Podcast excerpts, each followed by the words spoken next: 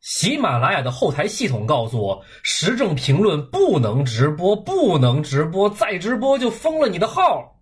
完了，他还真封了，把我的直播给封了。但是老话说得好，关了一扇门，开了一扇窗，所以官方这是逼我把录播节目重新带回来呀。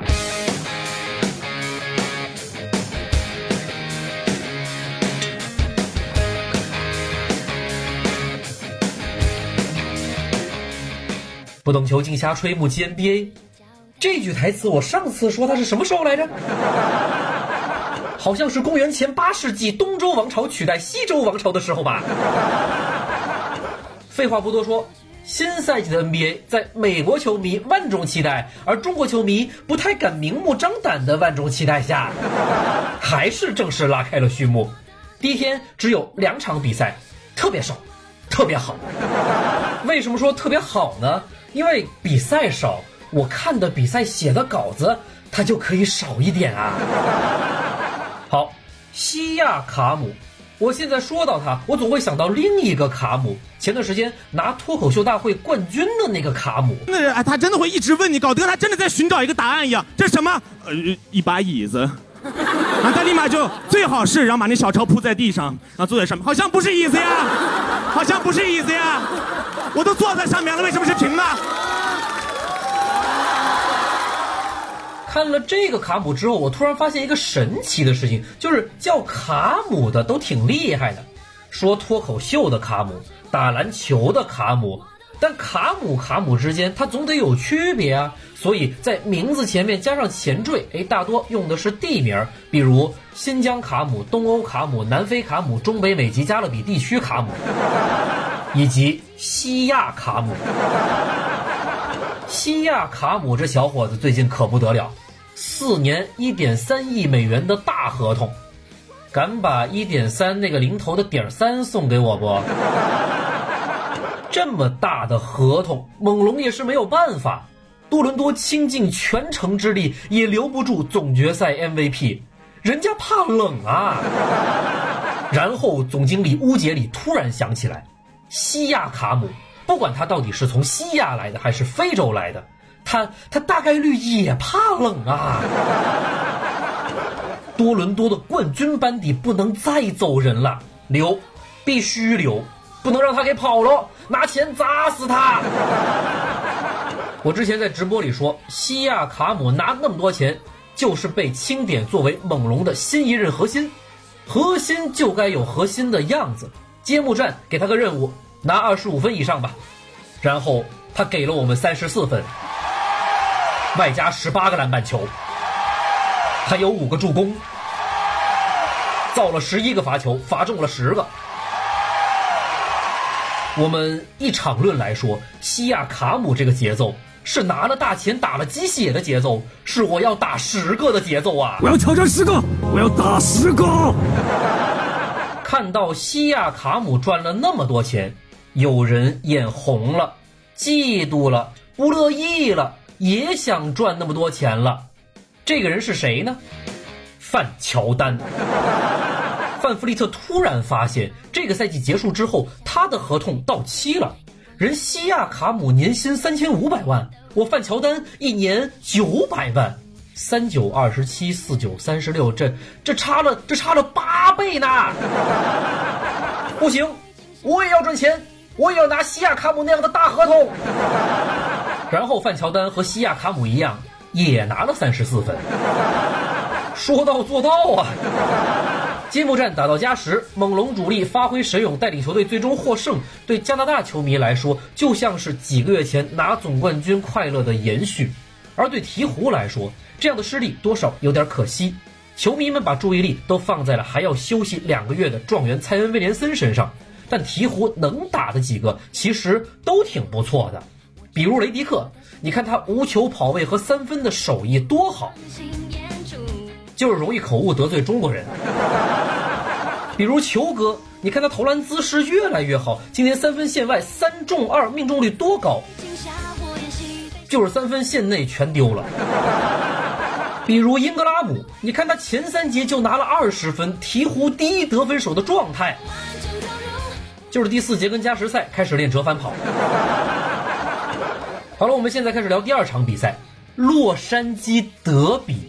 快船上赛季那可比湖人有出息，季后赛占了勇士两次便宜。夏天交易，双方各有收获，原本期待满满，看看真打起来什么场面。然后一看，乔治不打，隆多不打，库兹马不打。我打个比方，就像糖醋排骨里忘了搁醋。你说它依然还是排骨，菜市场卖三十块钱一斤那种有钱人吃的排骨，对吧？它至少还搁了盐，搁了糖，基本的味道它也是有的。吃那一定不会不好吃，但缺那口酸味儿吧？它不得劲儿啊！但要说今天这排骨啊，不，今天这比赛也确实是好看。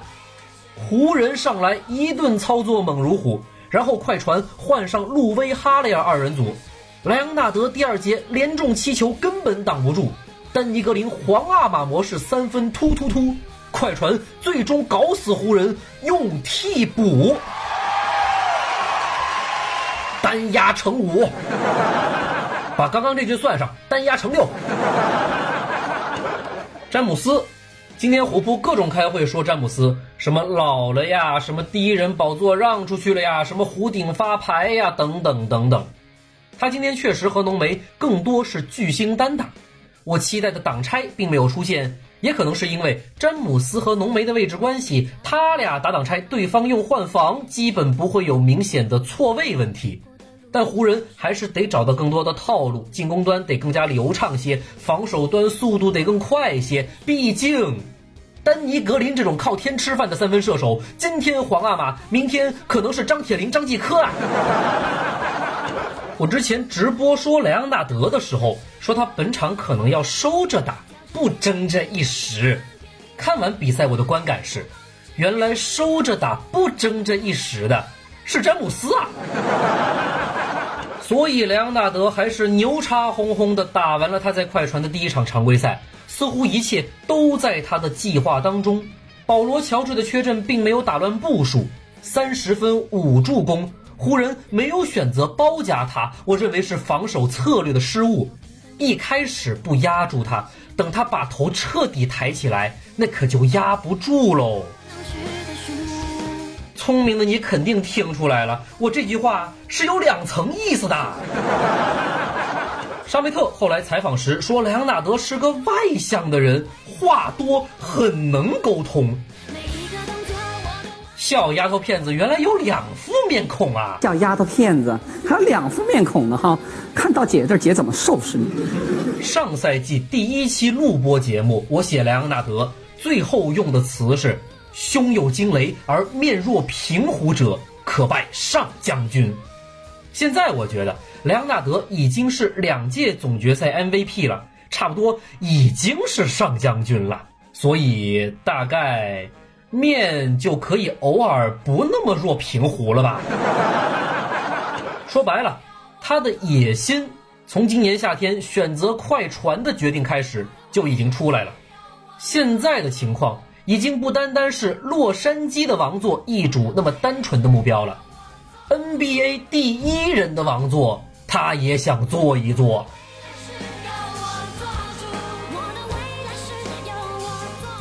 所以，莱昂纳德的终极目标就是一个屁股占俩座。那么，要实现这个终极目标，莱昂纳德缺的是什么呢？家里的玻璃柜里好像少了座常规赛 MVP 的奖杯吧？这外边也买不到啊！要不从詹姆斯、库里、字母哥、哈登那儿抢一个？现在提一下哈登，应该还是安全的，不会被封号吧？好了，以上就是今天节目的全部内容。不懂球，尽瞎吹。我们不知道何年何月的下期再见吧。